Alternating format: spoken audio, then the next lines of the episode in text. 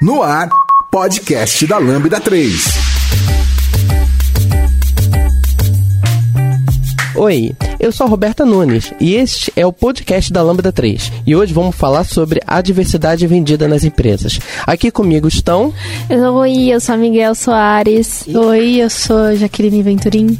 Então, é, e não esqueça de dar cinco estrelas no nosso iTunes, porque também ajuda a colocar o podcast em destaque. E não deixe de comentar este episódio no post do blog, no nosso Facebook, SoundCloud, Twitter e agora também no Spotify. Ou se preferir, mande e-mail para a gente no podcast@lambda3.com.br.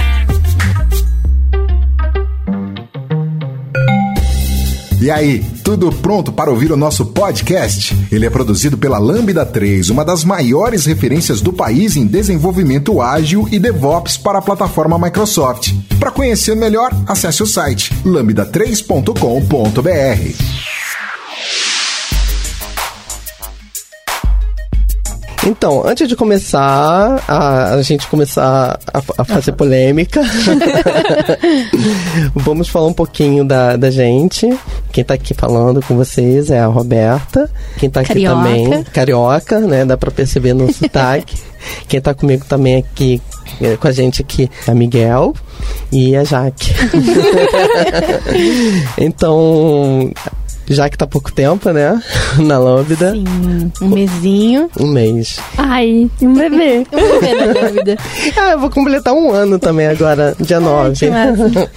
então, é, a gente vai falar um pouquinho, vai começar pela nossa convidada, para Miguel falar um pouquinho sobre um pouquinho de você.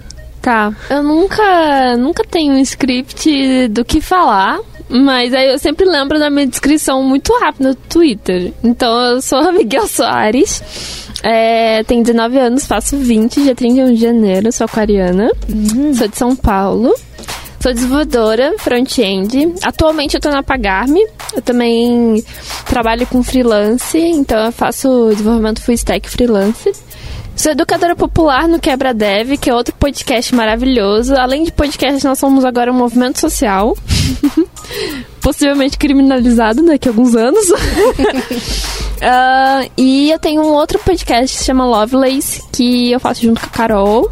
É, a gente fala sobre internet e diversas coisas, técnicas e não técnicas, e é isso, basicamente. Muito bem, né? Agora é a Jaque. É, acho que eu já vou aqui no gancho. É, oi, pessoas que é muito estranho falar porque, né, não estamos vendo as pessoas. Não tem pessoas! Não tem pessoas e eu tô falando para as pessoas, mas tudo bem.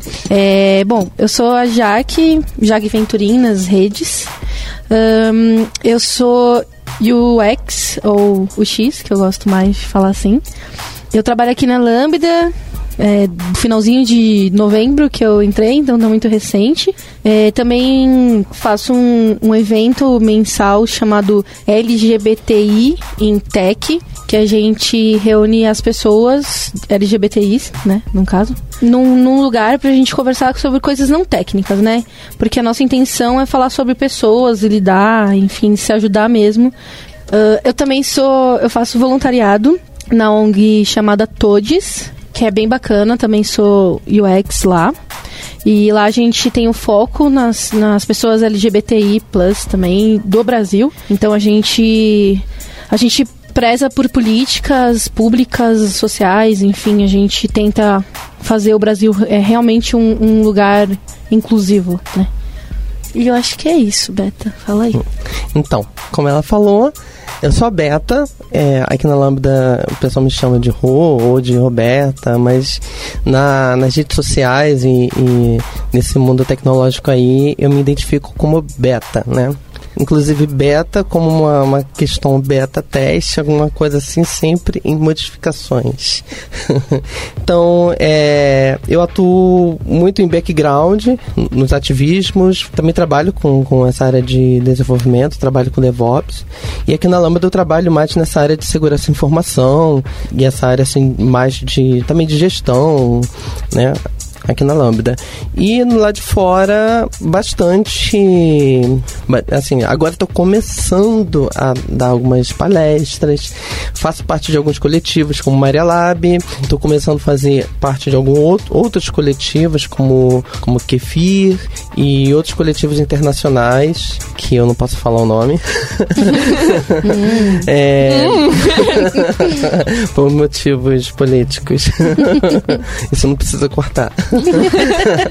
então, eu sou geminiana com ascendente. Ah, a gente nem falou, minha. É. Tem que falar as coisas. Poxa, Elas são muito importantes. Ah, você só falou que é aquariana e o resto? Ah. Pelo menos ascendente lua. Pois é, eu sou geminiana com ascendente em touro e minha lua em escorpião, pra é ser. Agora. Pá! É, agora eu não lembro tudo. do tudo meu bem, ascendente.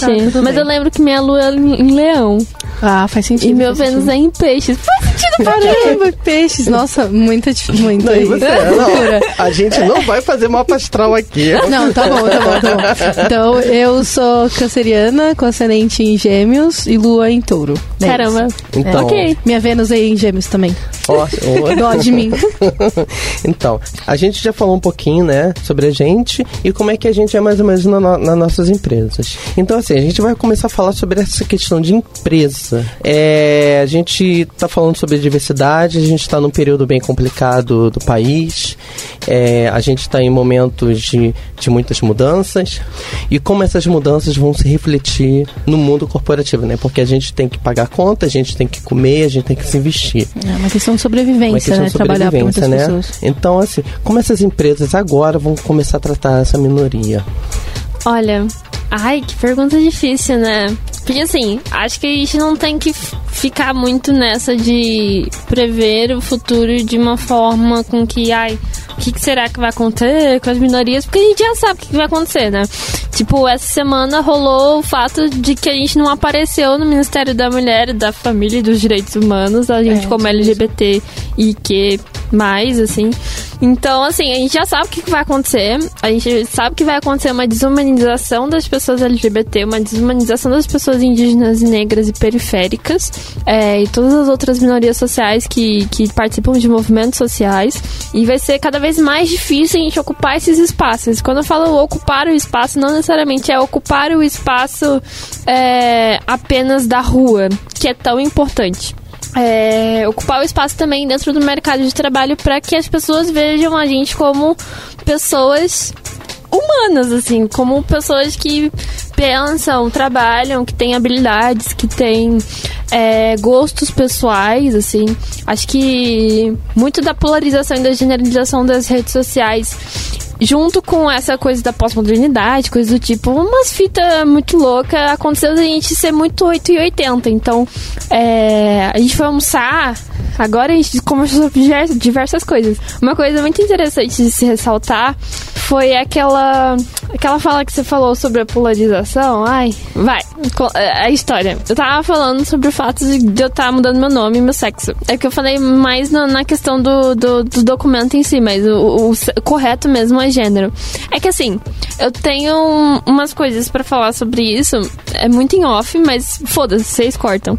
É, a questão da certidão, por exemplo, quando eu falo do sexo, é porque para as pessoas, para o Estado, na verdade, sexo é o mesmo que gênero. É. E possivelmente, tipo, se a gente colocasse gênero, a gente te, te, teria que colocar é, realmente, ó, mulher, homem, então seria M, H, andrógenes, uh, pessoas mulheres no geral e pessoas a gênero. Como só tem F de masculino e M de feminino e não tem nem intersexo e nem outro, tipo, essa é a questão, entendeu?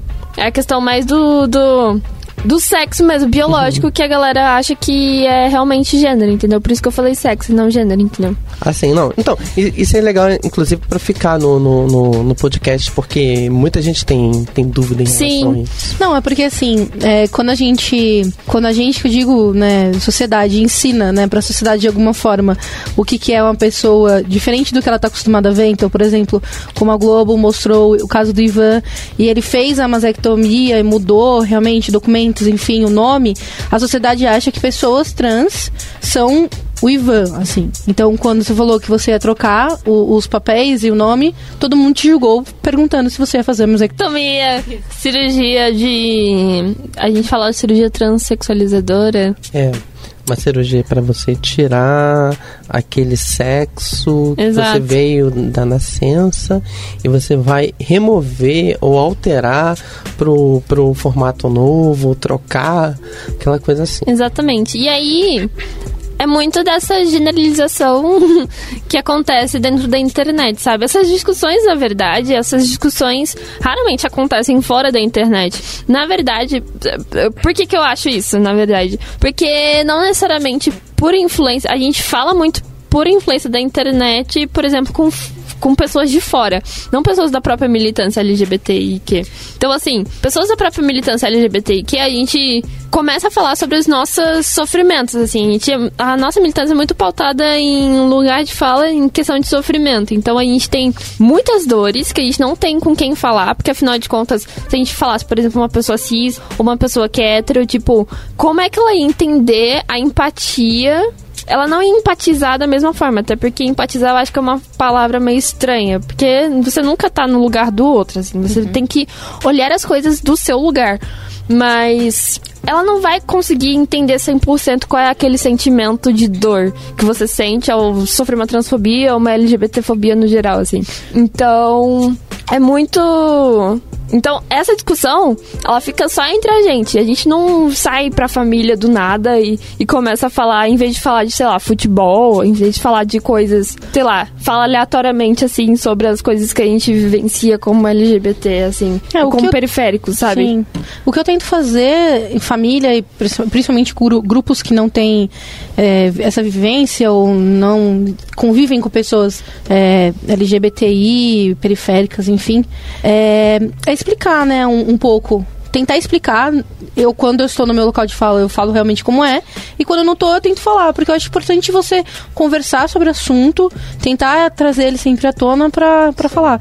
Em relação até mesmo essa linha de raciocínio, porque a gente está falando muito sobre família, sobre tudo, e como isso atinge em relação à empresa. Bem, a gente basicamente a gente passa o dia inteiro na empresa. Então, vamos dizer que de alguma forma é uma família, porque assim, são pessoas com que basicamente a gente não, assim, é para, bem parecido com família, assim, a gente não escolhe, né? A gente está vivendo é. junto, são pessoas muito diferentes, pessoas é, diversas em muita coisa, em pensamentos, em um monte de coisa. Só que a, a diferença é que numa família você não tá. A gente não tá muito satisfeita com certas opiniões, a gente. A gente vai embora. Vai embora. Uhum. É, não vai empresa, mais nos almoços de família. É, não Exato. vai nos almoços de família. É, na empresa a gente tem aquela, aquela questão, assim, também, se a gente não tá gostando, a gente também tem a questão de, ah, não tô gostando, vou embora. Mas aí pensa assim, não, mas esse é uma família que paga o meu salário, uma família paga os que meus boletos. meus boletos e me e, e paga a liberdade que eu preciso porque a sociedade, a gente vive uma sociedade capitalista, então as coisas que a gente faz tem a ver com o que a gente consome. Uhum. Isso é uma coisa óbvia, é uma coisa que, que praticamente vai continuar assim por milênios. Sim. Então, dentro, dentro dessa questão, assim, acredito que, que é muito plausível a gente falar sobre, sobre essa forma diferente de a gente lidar com, com, com, com esse tipo de familiaridade, com esse tipo de diferente de família, que no caso é a empresa. Uhum. Então, é assim, isso foi uma coisa muito legal para a gente entrar no, no tópico sobre as empresas que nos contratam. Elas entram, elas entram mais como, ah, a Roberta é legalzinha, tal, olha olha só, ela é diferente. Ó, Miguel, Miguel é diferente, já que é diferente. Nossa, descolado. Eu vou chamar para trabalhar comigo. Porque é legal, porque é pink money, porque vende e porque faz lacração nas redes sociais e um monte de like. É isso? Ou você realmente está preocupado com, com, com aquela pessoa? Está preocupado com aquela potencialidade? É, quanto aquela pessoa pode entregar, porque é uma pessoa que uhum. deseja trabalhar, deseja mostrar tudo que vem, ou você só está querendo ser legal? Sim. Ou parecer ser legal? Pode, posso falar? Hum? Primeiro eu vou falar sobre a questão de trabalhar em família. E nesse conceito que a Beta falou de família, que a gente não escolhe mesmo nossos colegas de trabalho e às vezes os nossos colegas de trabalho têm ideias muito divergentes do que é a nossa vida. Porque assim, eu acho que as ideias os pensamentos e opiniões da pessoa é basicamente tipo, ah, eu não gosto de abacate, não gosto de lasanha, não gosto da cor verde. Mas quando entra num, numa pauta onde a pessoa te ignora e ou tenta não tenta te entender, para que as coisas fluam muito bem dentro do time, dentro do trabalho, é, já é uma pauta de preconceito mesmo, de discriminação. Só que assim, essas coisas estão tão enraizadas dentro da nossa sociedade e dentro das nossas famílias e conceito de família não só a família pai, mãe, vó e avô, como também família times, trabalho, que acaba realmente sendo um, um processo desafiador para a pessoa entender que aquelas divergências, na verdade, são preconceitos, porque afinal de contas ninguém. Acho que isso aí é muito importante. Sim. E a gente não enxerga isso. E eu falo muito por mim. Muitas vezes eu achava que era alguma coisa comigo, ou que eu não estava sendo legal, ou que eu não cabia ali dentro, mas eu nunca enxergava como isso falou, que é uma discriminação. Então, e aí só que as pessoas também, a própria pessoa que discrimina não enxerga que é uma discriminação. Sim, exatamente. Então, assim, fazê-la entender é um processo que parte muito mais dela do que de você mesmo. Então, assim, a partir do momento que a pessoa não tá aberta a conversar, você também não tem que fazer parte daquele núcleo, entendeu? Então, assim, tem dois caminhos, na verdade. Tem o caminho de conversar todo mundo e tentar entender e pedir ajuda de gestores, pedir ajuda de líderes de equipe, que querendo ou não, dentro das empresas, mesmo que a gente tenha um, um tipo de horizontalidade hoje dentro da, do, dos núcleos de tecnologia, não é 100% horizontal. Ninguém nunca vai tomar decisões de fato todo mundo junto. Embora todo mundo possa opinar de alguma forma. Alguém tem que ir lá e bater um martelo de alguma forma. Então, isso parte muito de se a pessoa tá aberta a conversar, ok. Se a pessoa não tá aberta a conversar, infelizmente, sei lá, eu vou trocar de time, eu vou trocar de empresa, entendeu? Você também não tem que ficar batendo muita cabeça com esse tipo de situação, entendeu? Assim é como nas empresas, as empresas não, desculpa, as famílias de sangue, né? É a mesma é. coisa, a gente tem que entender que chega um partir de momento que aquilo nos faz mais mal do que bem, Exato. e a gente tem que se afastar. E aí a gente tem que criar um outro conceito de família, né? Que são as pessoas que a gente gosta, que a gente preza, que gostam e aceitam a gente. Sim. E o que eu penso também sobre isso, sei lá, tipo, times e, e coisas do tipo, é total assim pedir ajuda para cada vez mais pessoas, para que você tenha núcleos fortes de apoio. Então, mesmo que a empresa não seja abertamente inclusiva e, e pregue a diversidade de fato, se há cinco pessoas, um punhado de pessoas que tenham ideias mais progressistas, que tenham ideias a favor das pessoas LGBT, periféricas, negras, etc. Meu, junta com elas. Porque, mano, se é trabalhador, elas também, entendeu? Vocês, dependendo da empresa, assim, pode dar um ruim, mas assim, vocês têm ideais positivos sobre, vocês têm ideais progressistas, meu, se junta todo mundo, faz uma roda de conversa, coisas desse tipo, entendeu? Tenta mudar a situação que você tá também, tipo, porque eu entendo que, sei lá, a gente não precisa ser ativo tanto, assim, tipo, tão ativo nisso. E a gente precisa prezar, sim, o respeito em todos os lugares possíveis, mas tem pessoas que não conseguem ser tão ativas de ativismo e militância, porque questões emocionais. E tá tudo bem também. Tá tudo bem. Ser também. Mas também eu acho que a gente precisa fazer alguma coisa de vez em quando. Se você tem o, se, se você tem a saúde mental para fazer alguma coisa e o privilégio, que é uma coisa que tava falando no almoço, você tem privilégios, você consegue perceber que você tem privilégios, você tem a saúde mental, meu, vai lá e faça alguma coisa pelas pessoas, inclusive aliados. É isso que eu ia falar, não precisam ser só as pessoas dessa desse recorte de minorias, né? Exatamente. Outras pessoas também, se tá, tá vendo que não é legal, tá vendo aquela discriminação, toma frente também, porque muitas vezes essa pessoa que tá sendo discriminada, ela tá tão mal, ela tá tão. É, angustiada, não é, né? não é fragilizada, é angustiada, ela tá Sim. tá realmente chateada, tá mal, e ela não tem força naquele momento, né? Então você vai lá tomar frente Sim. e falar, poxa, não é assim. Mano, quantas vezes na RH das empresas que eu fui, a galera queria muito, tipo, fazer alguma roda de conversa, não sei o que, mas era, tipo, uma mina branca cis que queria fazer uma roda de conversa pra, tipo, a galera negra se sentir melhor, sabe? E ela ficava coada. Tipo, eu entendo que muitas vezes na nossa militância a gente. A gente muitas das pessoas são bem revanchistas e, e tem um, um, uma mágoa grande, mas é muito pelas lutas que a gente prega todos esses anos é, e acaba afastando os aliados de alguma forma estranha. Tipo o que tá acontecendo agora dentro da, da, da nossa militância, que é basicamente a galera que votou no presidente atual falar, ah, eu te avisei, coisa do tipo, e apontar o dedo. Isso acaba realmente afastando as pessoas.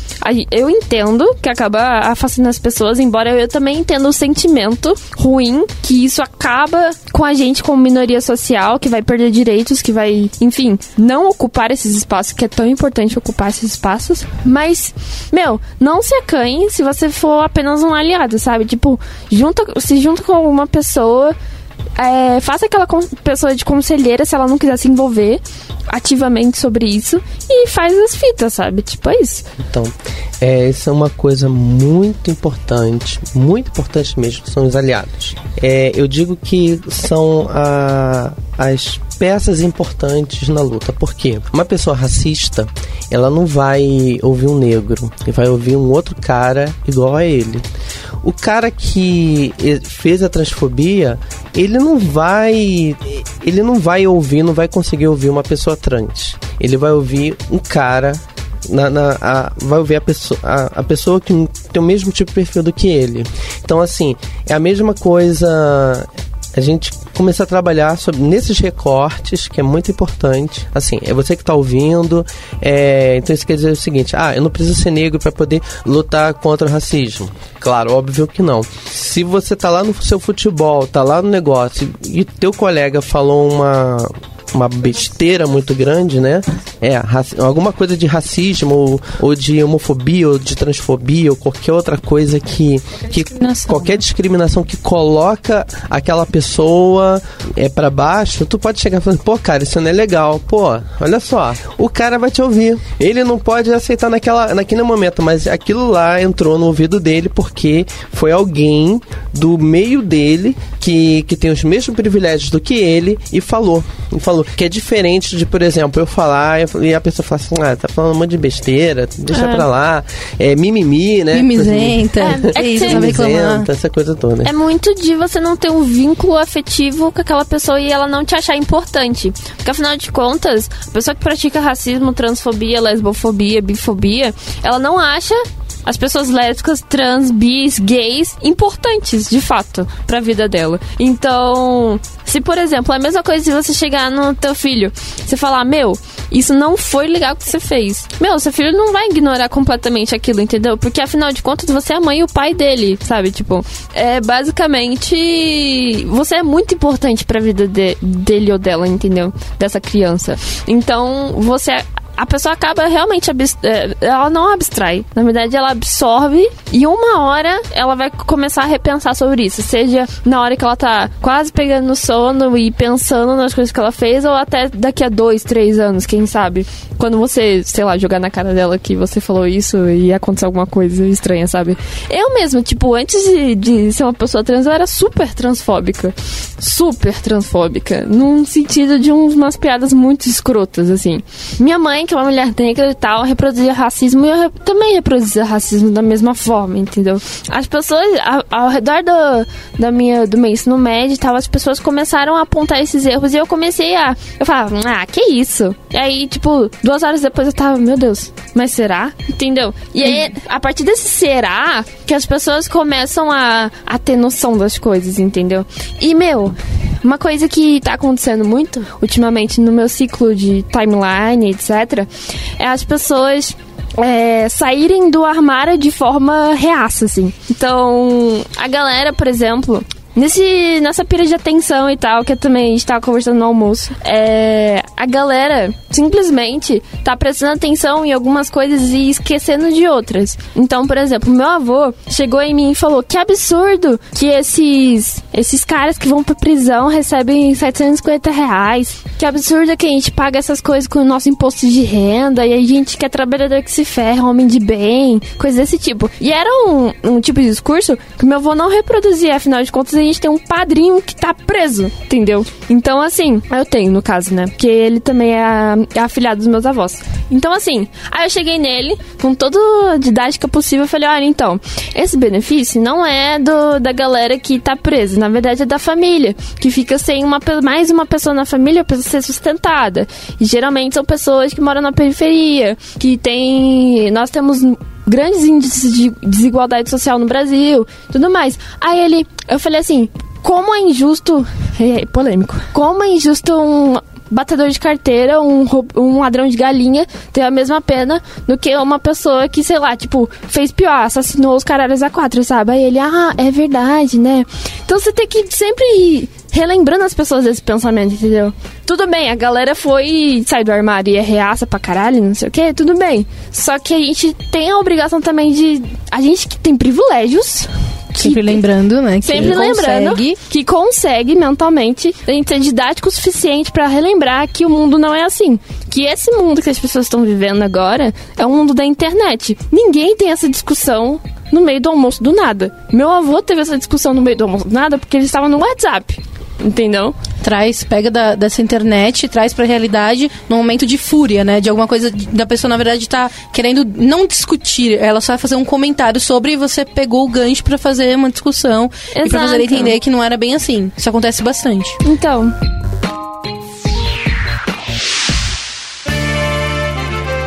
Entre em contato pelo site lambda3.com.br. É assim, é uma pergunta que eu vou fazer e eu vou deixar também para quem tá ouvindo, né? Quem quem ouvir, inclusive, que tem empresa, né? É assim, e a sua empresa? E você aí que tá ouvindo? O que que você faz? Que tipo de suporte você dá para grupos internos na sua empresa que apoia a diversidade? Você realmente só passa a mão na cabeça e fala assim: "Ah, não, foi piadinha, aquela coisa toda, deixa pra lá"? Ou realmente você dá o suporte? Você vê que aquele negócio está acontecendo? O que que é assim? Você como empresa que está ouvindo, qual o suporte que você dá? Isso você pode responder pra gente, pode mandar mensagem, pode deixar no comentário, ou pode ficar também como É, pra você. para você, para você pensar realmente. Então assim, é, e agora essa pergunta também, né, para trazer essa questão da o, o que que vocês sentem sobre depois que a gente entra na empresa? Um pouquinho diferente aqui na Lambda, na Lambda, assim, eu não tô fazendo jabá, não tô fazendo nada, porque eu já passei por outras empresas que eu depois eu larguei, ah, eu não, eu não vou ficar aqui porque eu já tenho 37 anos e eu, eu tenho que ter uma qualidade mental, uma saúde mental para poder deitar e dormir, senão eu vou ter um, um, um, um treco, né? Porque minha idade já já tô chegando perto dos 40, então começar muito emocional, muita coisa assim não dá. Então é a questão assim, aqui pelo menos eu encontrei, eu encontrei um suporte, pelo menos assim, é, as pessoas que pelo menos assim, acredito que a Jaqueline também possa falar um pouquinho sobre isso, né? Tá há pouco tempo, mas claro, aqui não é a melhor empresa para se trabalhar no planeta, não é a empresa tem seus problemas, porque aqui também tem pessoas, tem pessoas de todo tipo, mas a questão assim, que suporte eu quero, eu preciso e que suporte a empresa que eu sinto assim. Eu sinto que pelo menos aqui dá para poder falar tanto que eu tô que eu tô falando um assunto polêmico num podcast, então eu me sinto segura para poder falar sobre isso, né? Eu acho que isso é, é um- uma pergunta bem interessante, bem complicada, porque a gente vê, a gente tá numa era agora de peak money e não só de artistas, né, que fazem isso para atrair o público LGBTI+, e depois é, fazem discursos é, LGBTI mais fóbicos, mas é muito importante a gente também pensar que as empresas, principalmente de tecnologia, estão vendendo realmente vagas, né, com esse viés de diversidade. Mas não é só na hora de contratar. Tudo começa pelo um título, né? Se você coloca programadores. E a gente tem muito essa discussão que esse nome é, remete a sempre a imagem do cara, né, do homem cis, branco, com uma classe social média, enfim, uma pessoa que não é bem assim, né, que hoje acontece dentro da área tecnológica. Então tudo começa por aí, como você escreve, como o que você coloca na vaga, descrição, como você trata a pessoa na, na parte de, de entrevistas e realmente na parte de pré-contratação.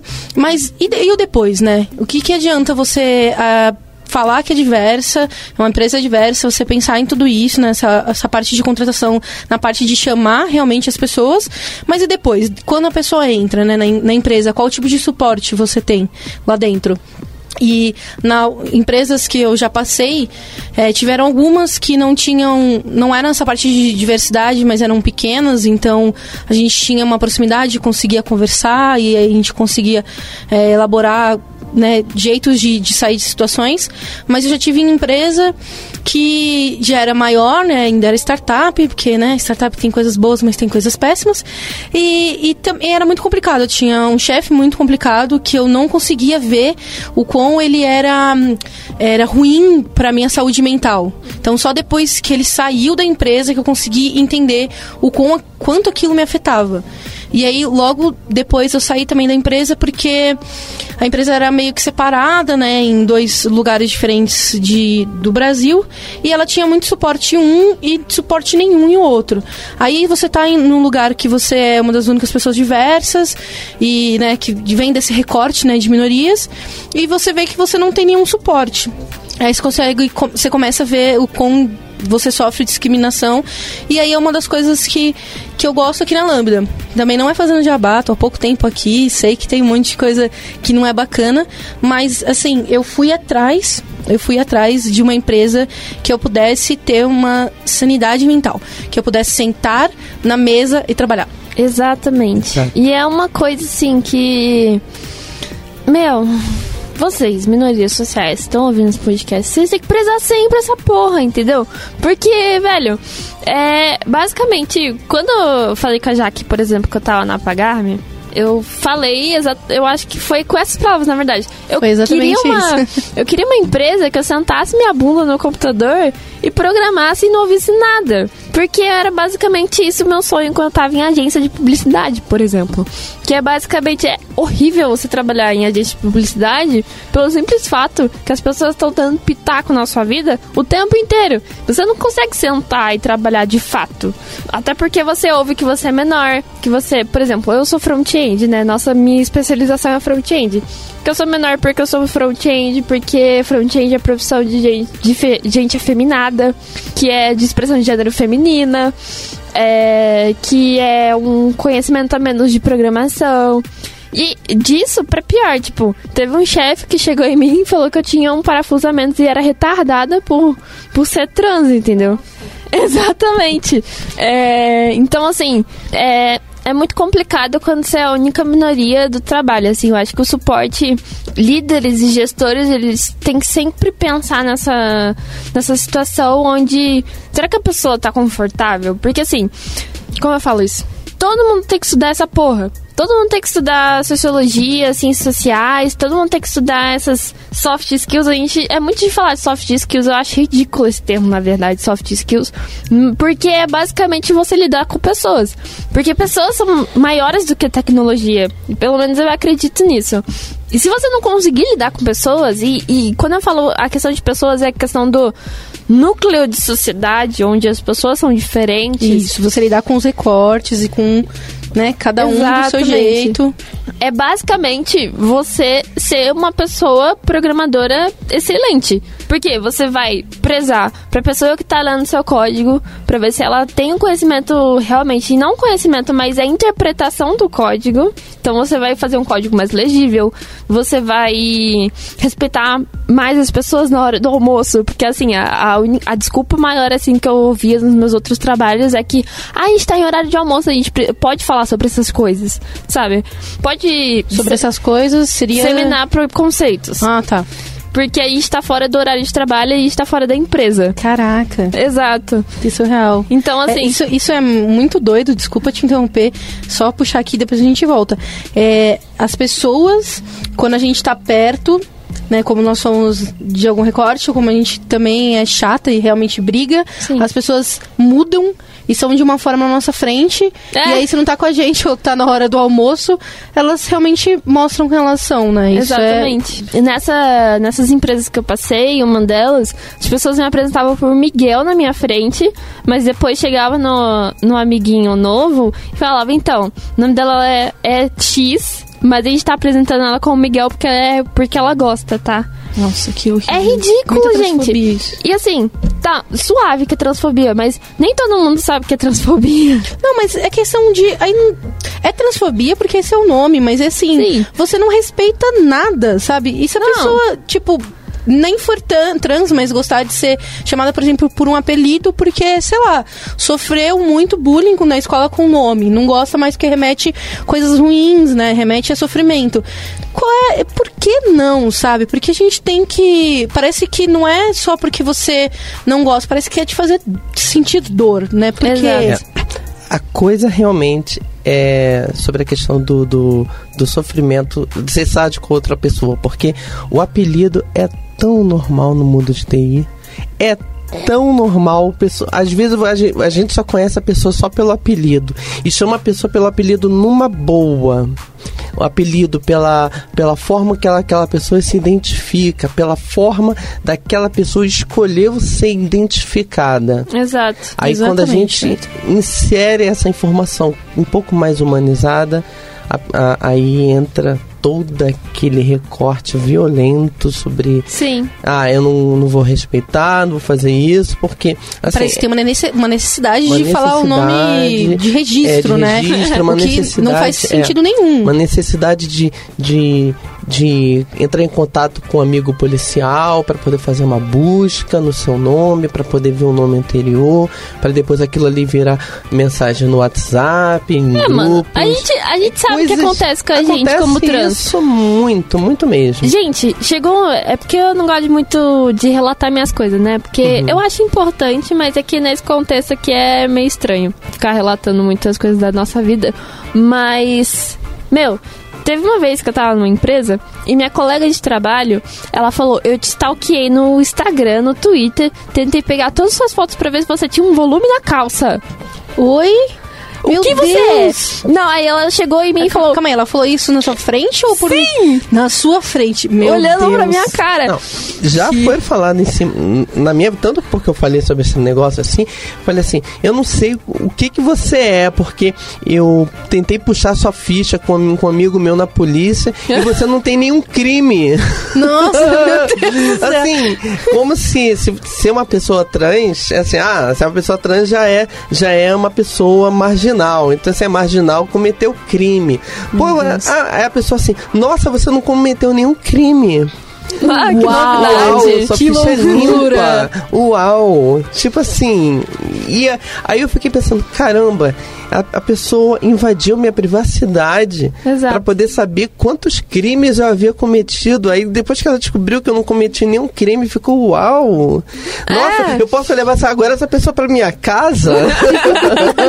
Não, mas é legal essa discussão que a gente tá, né, tá tendo aqui, É. porque assim, é, é bacana a gente sempre lembrar que essas pessoas, esses relatos, mesmo que eles não aconteçam dentro da empresa, são pessoas e você trabalha com pessoas.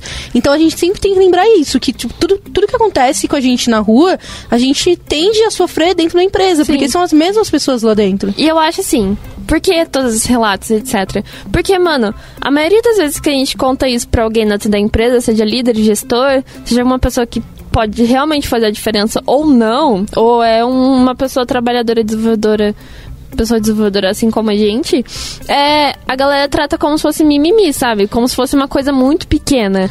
Ou que, invenção. ou invenção. Então, assim, Que é muito complicado, né? Você tratar um relato desse como invenção. Exatamente. Só que as pessoas elas não conseguem entender a importância disso psicologicamente pra gente. Então, assim, ao mesmo tempo que nós, como uma minoria social, a gente normaliza certas coisas pra que a gente não fique pensando muito nisso o tempo inteiro, porque é chato, é estressante, às vezes a gente só quer, sei lá, assistir um filme e ser uma pessoa normal, entre aspas, assim. Uma pessoa normal que eu digo é, tipo, não pensar que você está sofrendo algum tipo de preconceito o tempo inteiro. A gente só quer sentar a bunda na cadeira e trabalhar, né? Exatamente. Então, assim, meu, se ninguém dá suporte. E eu falo ninguém assim, como eu falei pra você, tipo, a questão é você juntar, ah, os líderes gestores não querem fazer nada, junta, tipo, um punhado de pessoas e vai fazer alguma coisa, sabe? Tipo, ou pelo menos tentar fazer alguma coisa, algum diálogo, alguma coisa assim, para tentar questionar por que, que esses líderes estão sendo tão escrotos, assim, de passar esse tipo de pano. Até em relação a isso, foi uma coisa que, que aconteceu na, na, na empresa que eu trabalhava. A empresa que eu trabalhava é uma empresa muito grande, uma multinacional. Eu trabalhei muito tempo como project manager, trabalhei muito como account manager na área comercial também.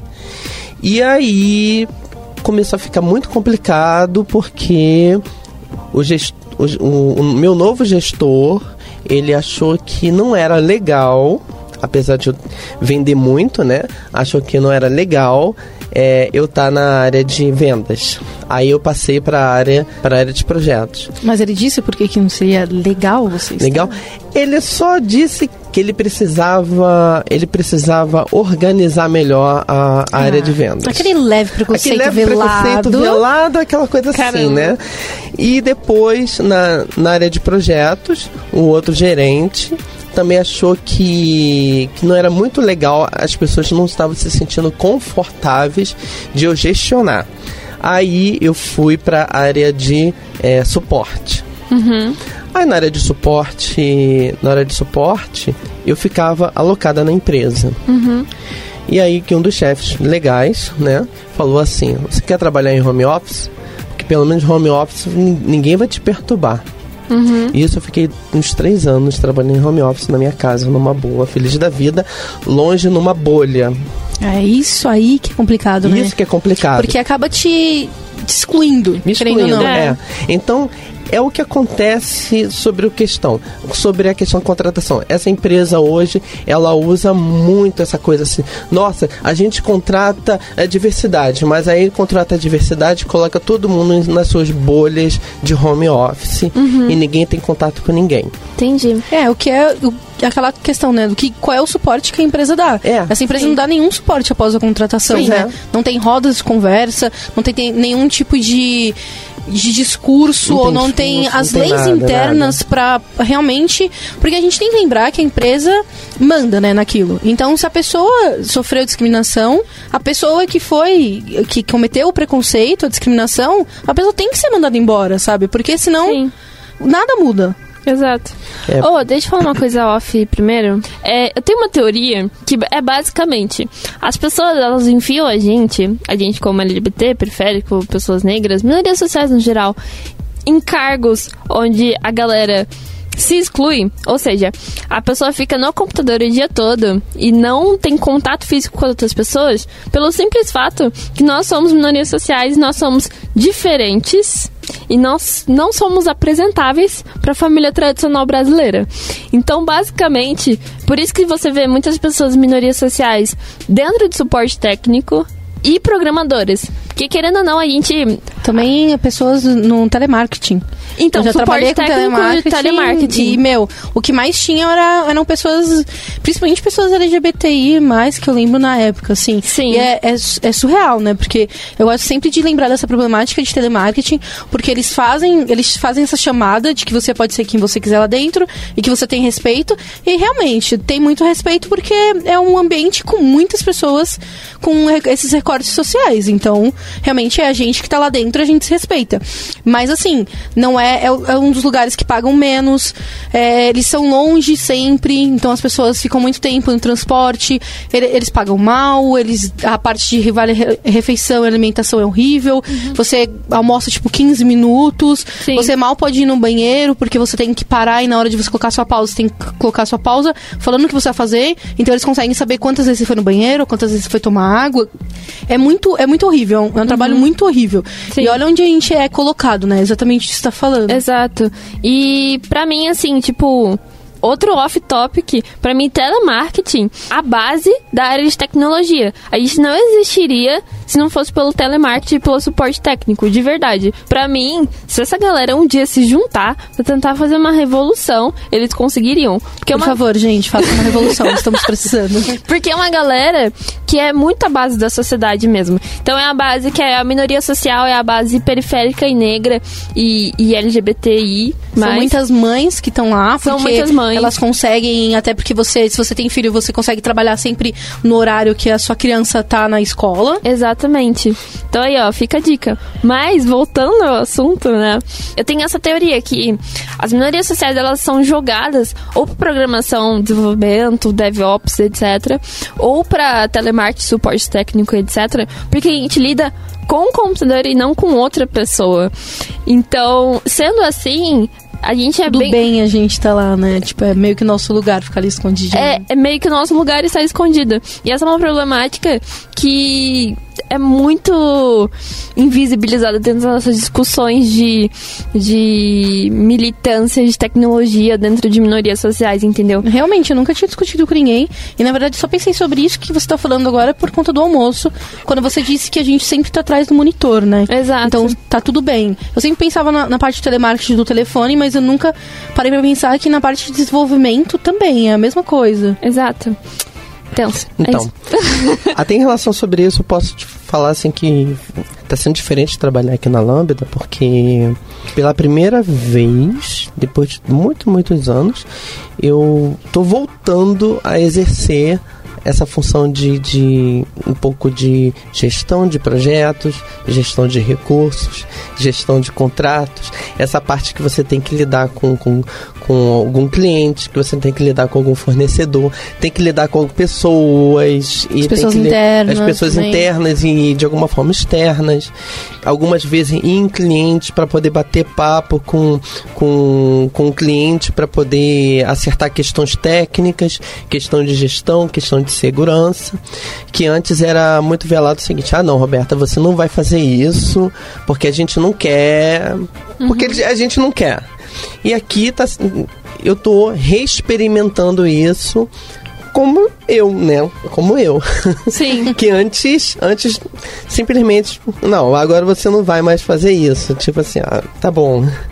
Então, assim, aqui tem sido muito diferente porque eu tenho voltado a experimentar muita coisa e é aquela questão que a Jaque falou, que a gente é sentar e fazer o nosso trabalho. E também, também dá aquela questão assim, cara, tô sentado aqui e dá pra conversar com todo mundo e dá pra eu gravar um podcast falar sobre isso, né? Porque eu nunca pensei em nenhum momento da minha vida estar aqui nesse podcast falando, falando sobre esse tipo de assunto. Sim.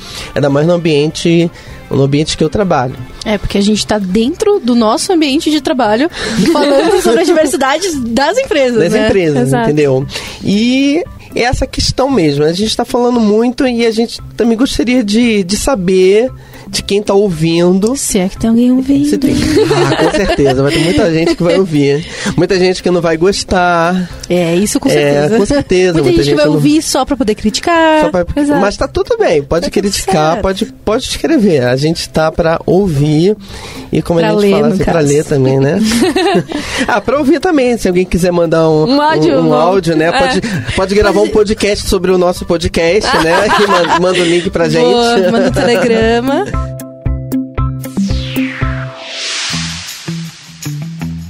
Aí, já deu as 5 estrelas no iTunes pro podcast da Lambda 3? Vai lá!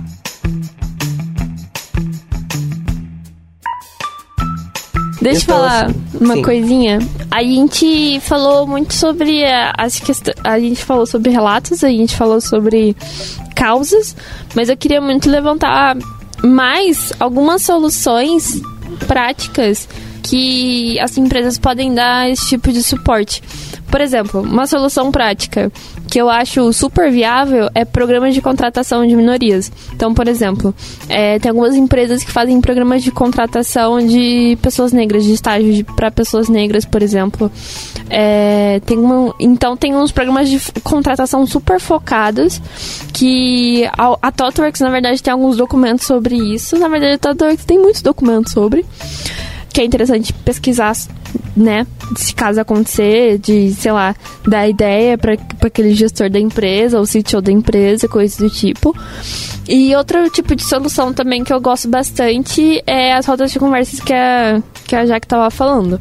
Porém, as rodas de conversas é, é um pouquinho delicado porque você tem que fazer com que nem sempre as mesmas pessoas vão ouvir ah, essas rotas de conversa.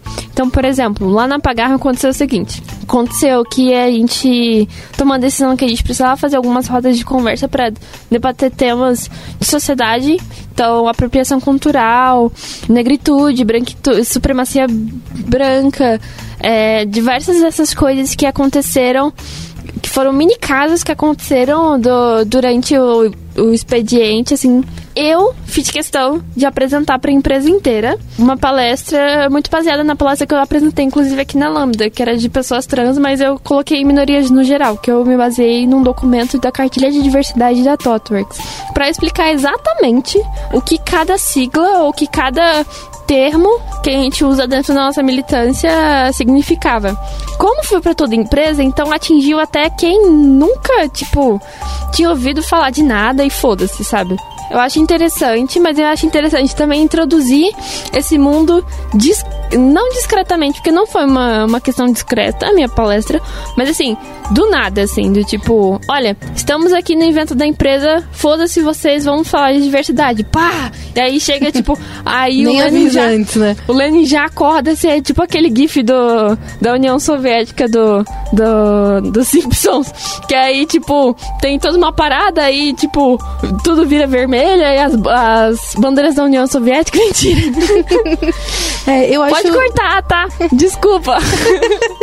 eu acho legal também levar mais meetups, mais eventos diversos para dentro da sua empresa, né? Sim. E não, não só diversos, é, com temas diversos, mas, por exemplo, o Backend Brasil, que é feito né, pelo. Matheus, que, que preza muito por, por esses recortes, né? Que sempre fala Sim. sobre isso, mas é sobre tecnologia. Então, os meetups são sobre tecnologia. Então, Exato. por exemplo, não é só levar, por exemplo, o LGBT Plus e Tech, que fala realmente sobre essas questões né, de sociedade, mas levar coisas tecnológicas ou não tecnológicas, enfim. Sim. Levar mais eventos, principalmente feitos por pessoas, né? Sim. E dentro do Backend Brasil, eu sei dessas coisas porque, enfim, o Matheus, ele, Matheus e o Reginaldo, eles são do, do Quebra Dev também, é porque eles são de outro núcleo, eles são do núcleo organizacional, eu sou do núcleo educacional, mas nós todos somos do, do núcleo geral do Quebra Dev, então a gente conversa bastante. E dentro da, do, do Backend Brasil, às vezes que eu fui, por exemplo, eu sempre reparava que tinha muito mais pessoas negras e periféricas do que normalmente a gente tem em outros em outras meetups. Por quê? Porque os meninos abertamente são militantes da causa periférica e negra. Exatamente, Entendeu? Então, meu, quando você tem figura de representatividade, isso até no trabalho, pegando um gancho já em questão de trabalho, quando você tem figuras representativas do grupo de minoria que aquela pessoa convive, a- a pessoa vai querer querer. Ir para esse ambiente de alguma forma. Então, lá no Backend Brasil, por exemplo, tem muita gente negra que vai, muita gente periférica que, tipo, atravessa a cidade e vai no meetup, entendeu? Que é ótimo, porque eu nunca vejo essas caras em outros meetups, por exemplo. E os meninos conseguiram com que a figura deles, a imagem deles, refletisse no, no público do Backend Brasil. E, mano, são assuntos técnicos, entendeu? Mas é porque isso não é uma loucura, na verdade, a gente sempre tem que lembrar que isso acontece porque nós, em sociedade, sempre queremos participar de grupos. E a gente participa de grupos que faz uma, que a gente tem uma conversa com aquela pessoa que está representando. Então, o que acontece nos outros meetups? Como eles são feitos majoritariamente por homens, brancos, cis, héteros, e né, a maioria das pessoas não são de periferia, é, as pessoas que veem aque- aqueles líderes né, desses meetups se identificam com eles e acabam indo. Então é isso que acontece. Acaba sendo que é sempre uma supremacia branca, cis, hétero e de macho nesses eventos. Mas assim, é, e aí, partindo pro lado da- das empresas, meu, eu só entrei na Pagarme por causa do Lucas Jesus. É que ele não gosta de Lucas Jesus, né? Na verdade, eu só entrei na Pagarme por causa do Lucas Silva. Que é o Lucas JS que a gente fala. Ele sempre foi meu mentor, assim, tipo, em- na vida e tal. Ele é meu melhor amigo e. Ai, que fofa. É, Ai, meu Deus, que malia. mas eu só entrei na Pagar por causa dele, entende? Porque eu vi que se tava sendo um ambiente seguro pra ele, então provavelmente estariam sendo um ambiente seguro pra mim. É legal que eu vou pegar o gancho e falar a mesma coisa da Rô. Eu só olhei melhor a Lambda, primeiro porque a Carol falou, e aí depois eu vi que a, a Rô trabalhava aqui. Eu fiquei. Eu acho que então deve ser um lugar realmente bacana, né? Vamos Sim. tentar. Pois é, é, eu só continuei trabalhando aqui porque eu, eu, eu reclamei muita coisa e foi ouvida. Olha que É. doideira. Doideira. Porque eu pensei assim, ah, eu vou reclamar. Se ninguém ouvir, eu vou embora. Eu pensei assim. Aí eu simplesmente ex- expus o- o- os problemas e a gente sentou com todo mundo e organizou para resolver. E eu vou te falar que foi difícil até para mim. Sabe por quê? Porque eu tava sempre habituada com não. A gente tá sempre habituada com não Sim. Ah, sim. é, tá sempre habituado assim, ah, eu tenho não, agora vou, vou tentar buscar o, o- formas alternativas.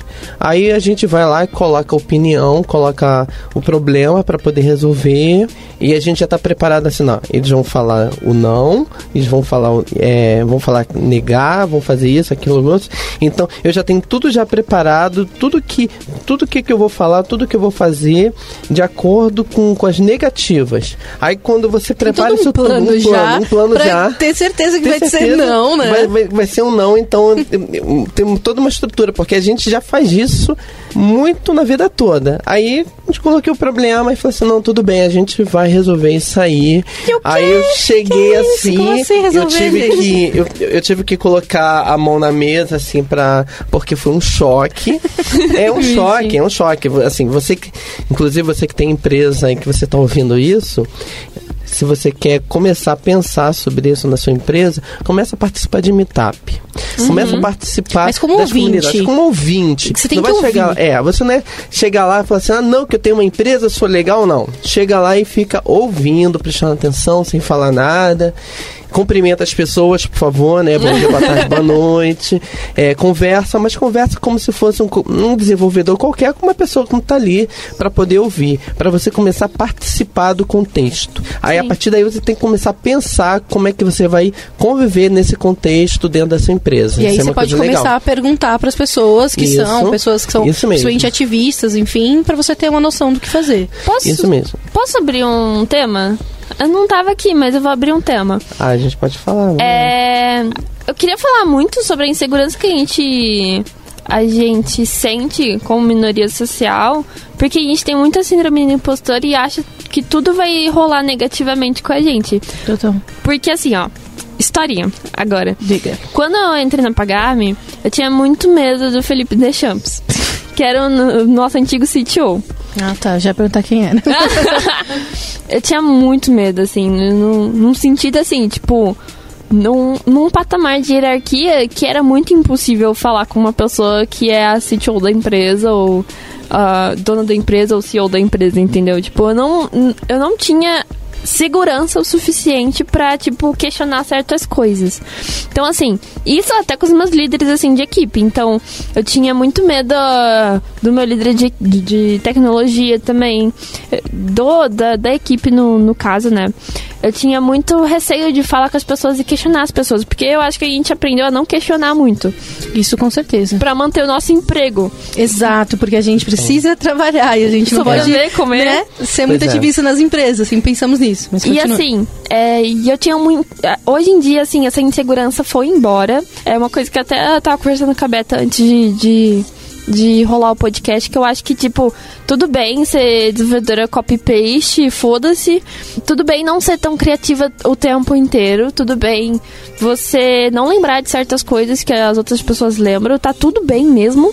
É, só que antes eu não tinha esse tipo de segurança na vida que tá tudo bem. Na verdade, eu me descabelava pra tentar aprender as coisas e as coisas não fluíam dentro da minha mente. Até porque eu tenho déficit de atenção, outras fitas. A questão é que, tipo, a síndrome do impostor não deixava eu chegar lá de alguma forma. Então eu tava sempre tipo, ah, eu sou júnior, ah, eu não consigo, ah, eu preciso de ajuda, eu preciso da resposta agora, eu preciso de pair programa o tempo inteiro. Eu não tô me sentindo segura dentro do mercado porque eu acho que eu não deveria estar tá ganhando esse salário. Acho que eu não tô gerando valor. Acho que eu não consigo entrar nessa vaga, entende? E aí, a partir disso, tipo, mano, é um processo muito longo você se descobrir como profissional sendo uma minoria social. E descobrir que tá tudo bem alguns alguns tipos de coisas que você faz, tipo, não ser tão bom quanto as outras pessoas que tiveram mais privilégios, que fizeram faculdade, que tiveram mais tempo para estudar, que tiveram é, mais condições de mentais é, porque não foram, lidar. As pessoas que não foram tão discriminadas a vida inteira, que não sofreram preconceito desde sempre, que agora é sempre chamado como sofrer bullying, né? Mas é, pô, é preconceito, é discriminação. A gente vem sempre lutando, né? Sim. Eu acho que isso é muito complicado, sabe, Miguel? Porque uh, talvez quando a gente chega na empresa, a gente também acha que tem que ser muito, uhum. ou tem que ser melhor que todo mundo, porque a gente tá ali, alguém já tá fazendo um favor, a gente tá ganhando aquele salário que a gente nem acha que deve ganhar. Como é que a gente vai fazer? A gente quer mostrar. E não é assim, sabe? Eu vi alguém escrever um texto uma vez falando sobre que a gente pode ser medíocre, sabe? A gente pode estar na média uhum. e tá tudo bem, a gente não precisa ser o melhor das pessoas, porque Sim. se a gente não tivesse essa, esses recortes que a gente tem, a gente não ia se importar, sabe, de estar na média. Exato. Isso é muito louco. É, mas isso também vem de um, de um recorte que existia. Acredito que hoje não exista tanto é que você procurar minorias que sejam ganhadores de prêmio Nobel, que sejam pessoas que falam duas, três línguas com nível Minorias superior. modelo. É, minorias modelo. Não é, sabia que tinha tem, tem, nome tudo tem. Mais. É, numa empresa anterior eles, eles, assim, a vaga não era nem não era nem para falar inglês, mas tinha que falar inglês, espanhol e alemão, e de preferência um pouco de japonês. Meu Deus do céu. E tinha eu tinha que saber, eu tinha que ter certificação nos quatro players de, de, de nuvem e tinha que ser isso, aquilo, aquilo outro e pertencendo na minoria marginalizada. Obviamente. Obviamente, oh, né?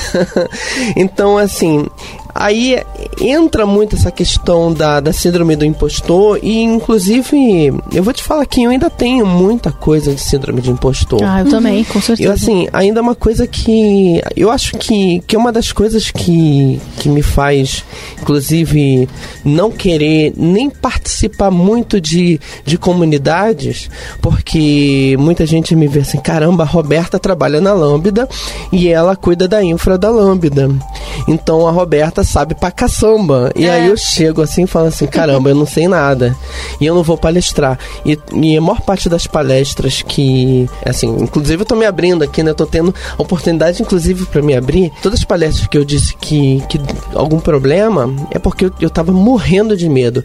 Morrendo de medo ao ponto de fazer xixi na calça como se fosse um monstro. Uhum. Um monstro, assim, violento. Aí depois eu coloquei, coloquei e falei assim, gente, peraí, eu posso ser medíocre. Eu posso Isso, ser. Exato. Eu posso ser mediana. A gente pode não saber de a tudo. A gente pode não saber de tudo. Inclusive, a gente pode não saber de tudo da nossa própria militância. Claro, sabe? é. A gente está sempre aprendendo. Isso é verdade. E, e, isso só começou a, a ficar mais, mais forte sobre essa questão assim, foi quando a gente começou, quando eu comecei a ter contato com meetups, teve contato de, de encontrar pessoas. Foi que aí que eu pensei assim: ah, qual é a forma que eu vou lutar com isso aí? Ah, eu vou sentar e vou ouvir.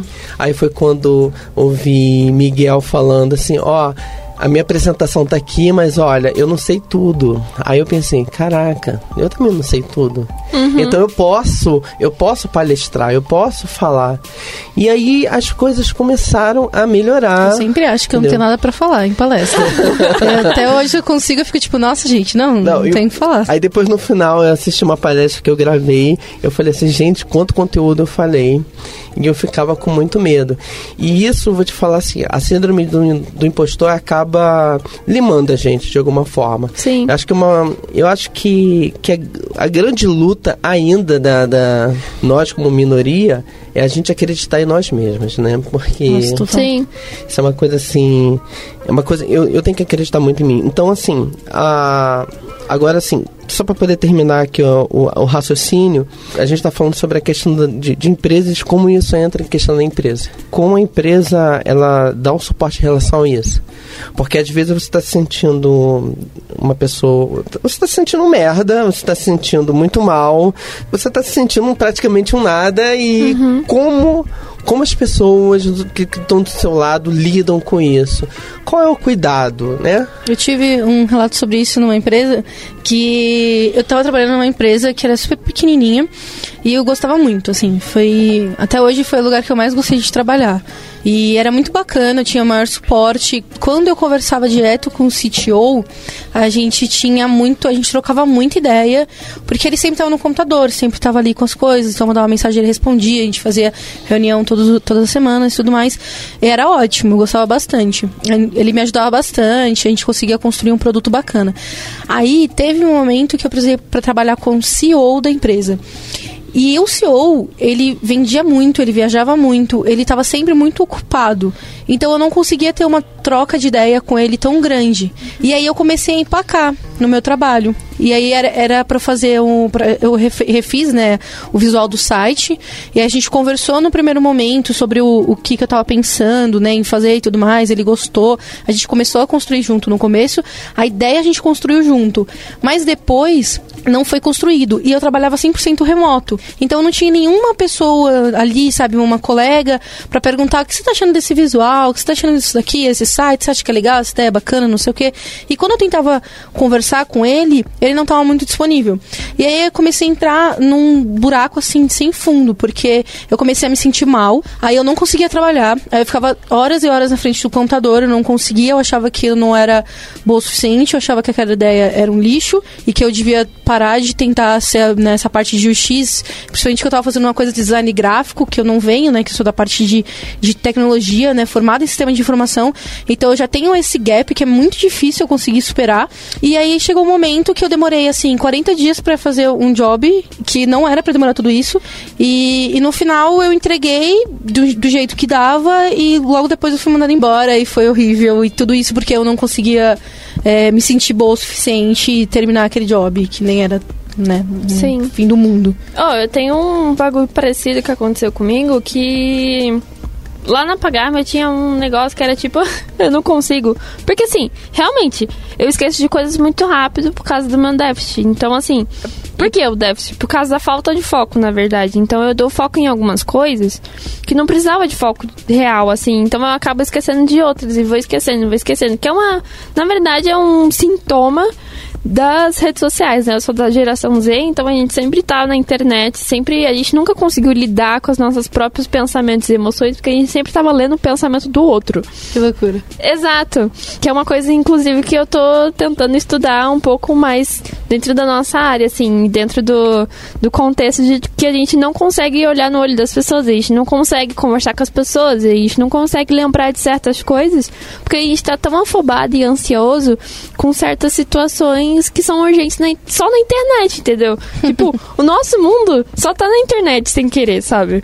Eu era muito fobada, assim, nesse sentido, porque eu não conseguia lembrar de nada. Eu não conseguia lembrar de um destructuring do JavaScript, eu não conseguia lembrar de como fazer uma classe, não conseguia lembrar de porra nenhuma técnico, porque eu priorizava outras coisas na minha vida. E aí, quem chegou em mim e falou foi o meu, o meu atual líder técnico, assim, tipo, meu, você consegue, tá tudo bem, a gente faz pair programa se você quiser, a gente te apoia de alguma forma, entendeu? Emocionalmente, entendeu? Tá tudo bem você se sentir mal, mas também, tipo, meu, você consegue, eu sei que você consegue. E às vezes a gente só precisa disso, entendeu? Tipo, um, um leve incentivo. Exato. Uma leve inspiração pra gente falar, meu, eu acho que não é tão ruim assim as coisas, sabe? Tipo, uhum. que não é o fim do mundo, que não é é, não preciso saber de muita coisa mesmo e que as pessoas tá estão ali para ajudar. Né? É, tipo, tem gente para me ajudar, entendeu? Sim. E, meu, não que seja obrigação delas, mas assim, tem gente pra me ajudar, ponto.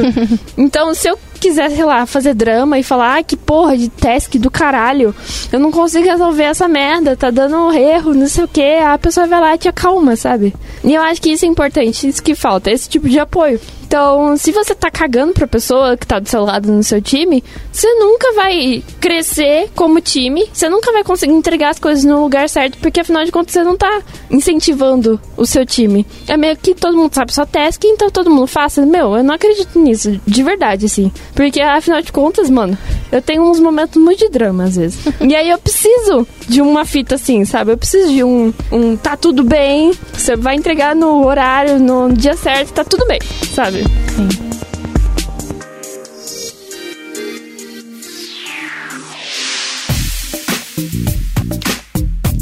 Ouça o podcast da Lambda 3 no seu aplicativo preferido.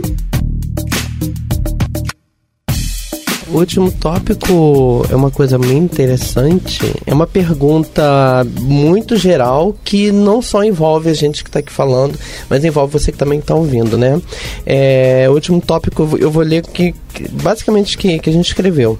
O produto da empresa também atende à diversidade. O, o produto, o seu produto aí, você que está ouvindo aí, da, da, da empresa que você trabalha, é, atende à diversidade? É é um, é um cartão de crédito, é um, sei lá, é uma coisa de aluguel de carro, é alguma coisa de algum outro gênero que, que você tem contato com a pessoa e você vai ter um nível de diversidade que, que, que atende de repente com um nome social, a pessoa ainda não conseguiu trocar o de nome, ou de repente é, a, é o site de vocês que, que é todo feito em, em o texto está dentro da imagem, não dá para ler nos leitores de, de de tela, de, né? de tela para quem para quem é deficiente é, visual ou se tem áudio e não tem legenda sobre a questão da, da no caso de deficientes auditivos. Sim. tem essa questão da, da, da, da diversidade. Então assim isso é uma pergunta que eu estou deixando para vocês aí que estão ouvindo É, mas eu gostaria de falar sobre essa pergunta. Ah, eu Eu também. também. Então, aí, então, essa é uma parte aí pra, então, mas e agora aqui pra gente, né? E agora aqui pra gente assim, como é que fica essa questão assim dessas empresas? A gente já passou e que a gente e que a gente vê no mercado. O que que vocês acham sobre sobre empresas que querem falar sobre a diversidade e sobre assim, será que elas atendem realmente na diversidade como produto, como serviço? Eu quero começar a falar aqui com uma polêmica. Ah, tá bom. Amigos pome- polêmicos. É, existe, tem uma empresa que ela tem uma porcentagem grande de pessoas LGBTI mais lá dentro. Ela também, ela também, eu sei que ela já fez contratações específicas e com recorte para mulheres e para pessoas negras, mas eu já ouvi relatos de que o produto dela não é bem diverso assim quanto ela preza.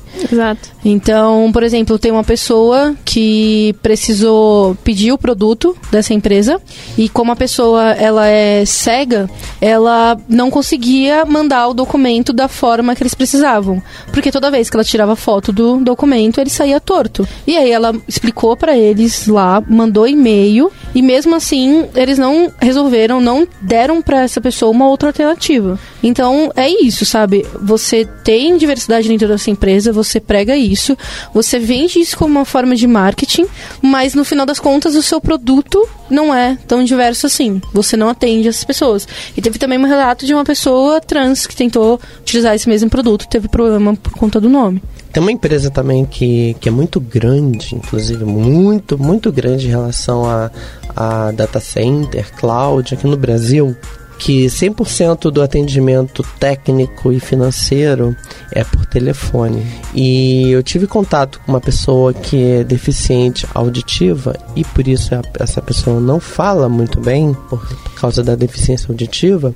E essa pessoa está sempre dependendo de outras pessoas para serem ela no telefone, né? E a empresa simplesmente ignora e praticamente assim, é, e essa pessoa que teve que ajudar era eu, né? Que eu tive que mandar uma, uma mensagem, tive que ligar e praticamente assim, é, o, no final das contas, para poder resolver uma coisa simples, uma coisa simples de. é, uma coisa de boleto, assim.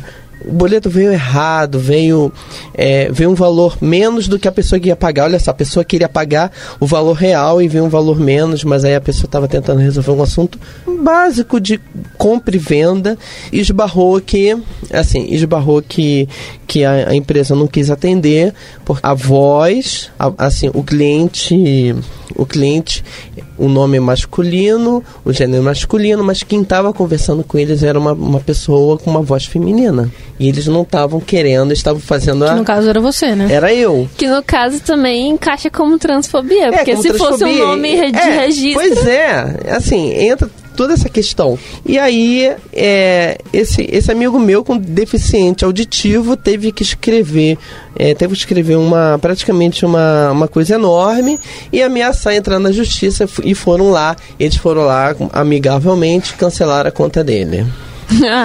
Cancelaram Ok. a conta dele. E ele só queria pagar um boleto. Caramba. Pois é. Mas ele não queria cancelar, né? Não, não queria cancelar, não. É Tipo, eles o- nem resolveram o problema não e resolveram ainda problema, excluíram canse- ele da, da excluíram empresa. Ele, é, da empresa como cliente, olha só, como cliente. Então, assim, é, isso, isso não foi há muito tempo, isso foi é, agora em 2018, agora no final do ano de 2018. Então, assim, e é uma empresa que fala muito sobre diversidade na internet. É uma empresa que contrata muita gente de diversidade. É uma empresa que fala muito sobre diversidade. Mas é uma empresa que exclui, porque é, o site dela não é responsivo, não dá para pessoas cegas que são programadoras ou pessoas surdas que são desenvolvedores que trabalham, que necessitam do escrever, do- necessitam da, da, da tecnologia para poder exercer sua, sua, sua Autonomia. dignidade, sua autonomia, sua dignidade.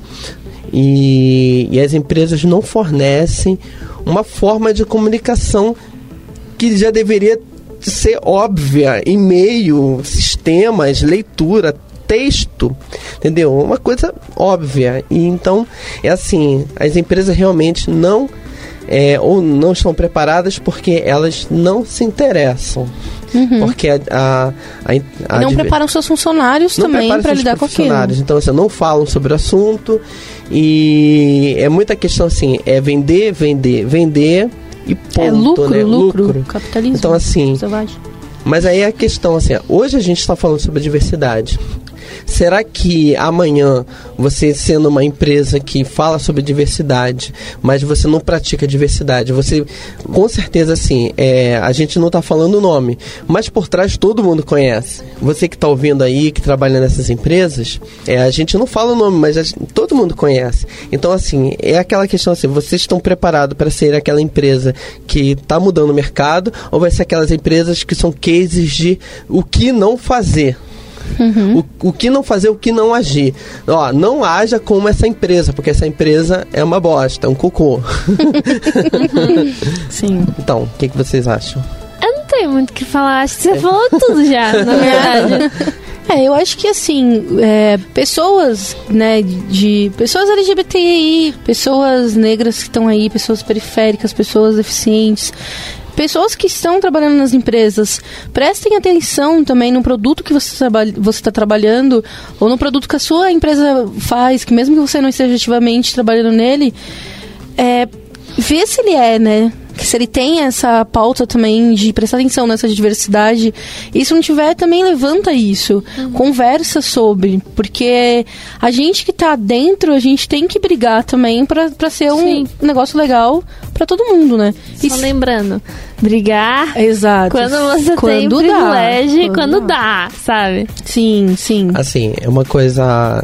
A gente Sempre tá bom falando, lembrar. É, então assim, a gente, a gente fala sobre privilégio rapidinho, né? Que nem aquela questão assim: privilégio é quando você tem a possibilidade de colocar sua opinião, executar alguma coisa e que aquilo não vai ah, Vai te ameaçar, não vai te né? ameaçar ou se a retaliação que você receber não vai te afetar Exato. psicologicamente, financeiramente. Então, assim, a pessoa que está num recorte é, de minoria marginalizada e que pensar assim, caraca, a minha empresa, a minha empresa não dá para fazer isso, Então, não faça, tudo bem, isso não tem problema. Exato, porque a gente sabe que a problema. gente precisa ganhar nosso A gente precisa dinheiro. ganhar nosso dinheiro, a gente precisa é, ter, a gente tem nossas contas. Isso, isso é, é, é para tudo, é para tudo. Sim. Assim, não faça nada aquilo que, que você vê que, que você não consegue alcançar, não consegue alcançar. Mas isso, assim, é, não consegue alcançar, mas isso, isso da maneira assim.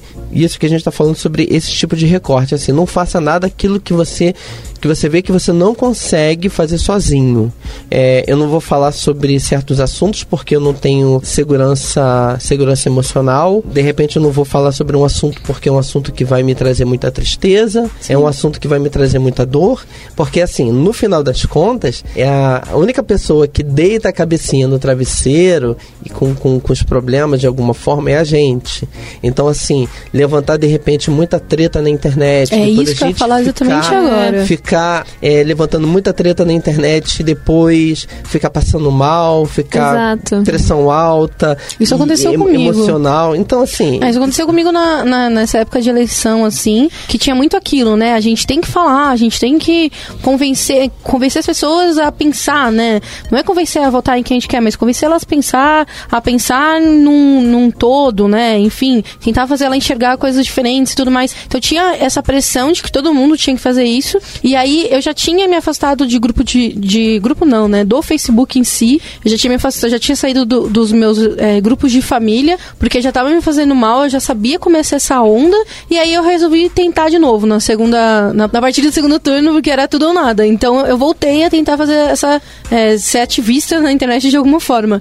E foi horrível. Assim, acabou comigo. Em uma semana eu já tava detonada. E aí eu falei, cara, não dá pra mim. Uhum. Tem outras pessoas, principalmente pessoas que estão aí, é, que Aliados, têm o né? privilégio, ela- aí, exatamente, aliados que estão aí pra fazer esse trabalho, porque não dá pra mim. É exatamente isso. Se não dá pra você, saiba a hora de parar e tenha certeza que alguém vai estar fazendo também, sabe? Que você não É. pode fazer no momento. E, meu, não é. Você não vai parar pra sempre. A Exato. gente sabe. É só um momento. a gente nem entendeu? consegue, né? É, a gente não consegue ficar injustiça. quieto. A gente não consegue ficar quieto. Então você não vai parar pra sempre, pra sempre assim. Vai parar, sei lá, seis meses. Não é nem seis meses, até parece que é seis tempo, meses.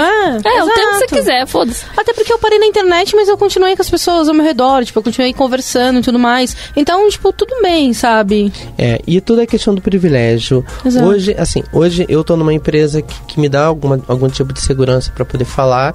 Então, assim, de alguma forma, se eu me expressar, se eu me expressar culturalmente de militância na, nas redes sociais ou, ou externamente, eu não vou sofrer é, retaliações internas.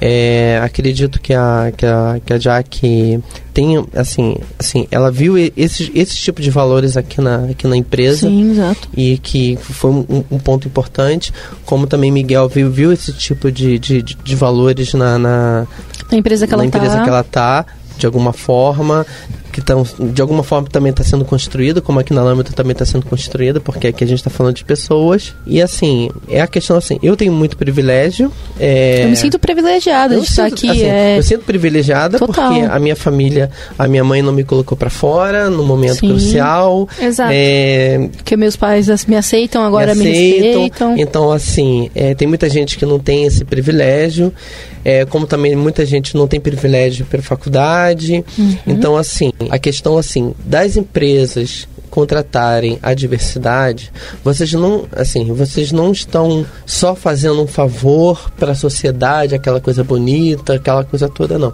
Você está fazendo um favor para você mesmo de você conhecer pessoas e potencialidades e, e diversidade e, e pessoas que pensam diferente e você tem uma, uma contratar pessoas que trabalham nessa diversidade, você está saindo dessa caixinha, né? Dessa bolha, Dessa né? bolha E é sempre bom, é sempre legal novas, e importante lembrar que quando você traz as pessoas pra dentro, pessoas e tem uma, uma diversidade de, de verdade de valores e de culturas dentro da empresa, isso soma muito no seu produto, soma muito na entrega final e vai somar o seu bolso também. Porque as pessoas vão fazer melhor, vai ser um produto melhor, aí isso vai chegar no mercado de uma forma melhor.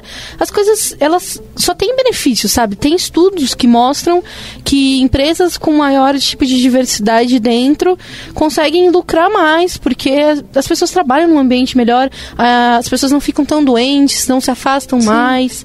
E também tem. Meu, um ponto crucial que eu sempre pego é gosto de trabalhar. Quando a pessoa Sim. tem gosto de trabalhar no ambiente que ela tá, meu, ela vai todos os dias, ela Aham, vai no horário total. que ela vai no horário que é o correto, ela vai fazer as 8 horas, se ela trabalhar 8 horas, 6 horas, com muito gosto, entendeu? Sim, na outra empresa eu vivia querendo ficar, trabalhar home, porque eu não entendia na época, mas porque eu realmente estava muito mal, né? Eu sofria muita coisa por conta do meu chefe. Aham. Então, tipo, eu não queria ir, eu queria sempre sair, eu sempre dava um jeito de sair mais cedo, tudo mais. Aqui já não, sabe? E aqui, não só aqui, como outras empresas também, que eu já ficava, cumpria meu horário, era mais tranquilo, não ficava de home, porque você tem gosto, sabe, também de ir numa empresa que você se É. sente bem. Isso aí. Isso, querendo ou não, gera valor, sabe? Sim. Porque você Bolso, trabalha melhor. Velho, você trabalha melhor, você trabalha feliz, você coda lindamente. Você faz as suas pausas que você quiser, vai lá tomar um café, vai conversar com as pessoas da limpeza, sabe? Tipo, vai comer um pão de queijo, sei lá, foda-se. Então, assim, é muito gerar valor com a, o bem-estar daquela minoria, sabe? E você ter a, a compreensão que você precisa gerar bem-estar na pessoa para que ela trabalhe melhor, para que a força de trabalho dela não seja tão opressiva.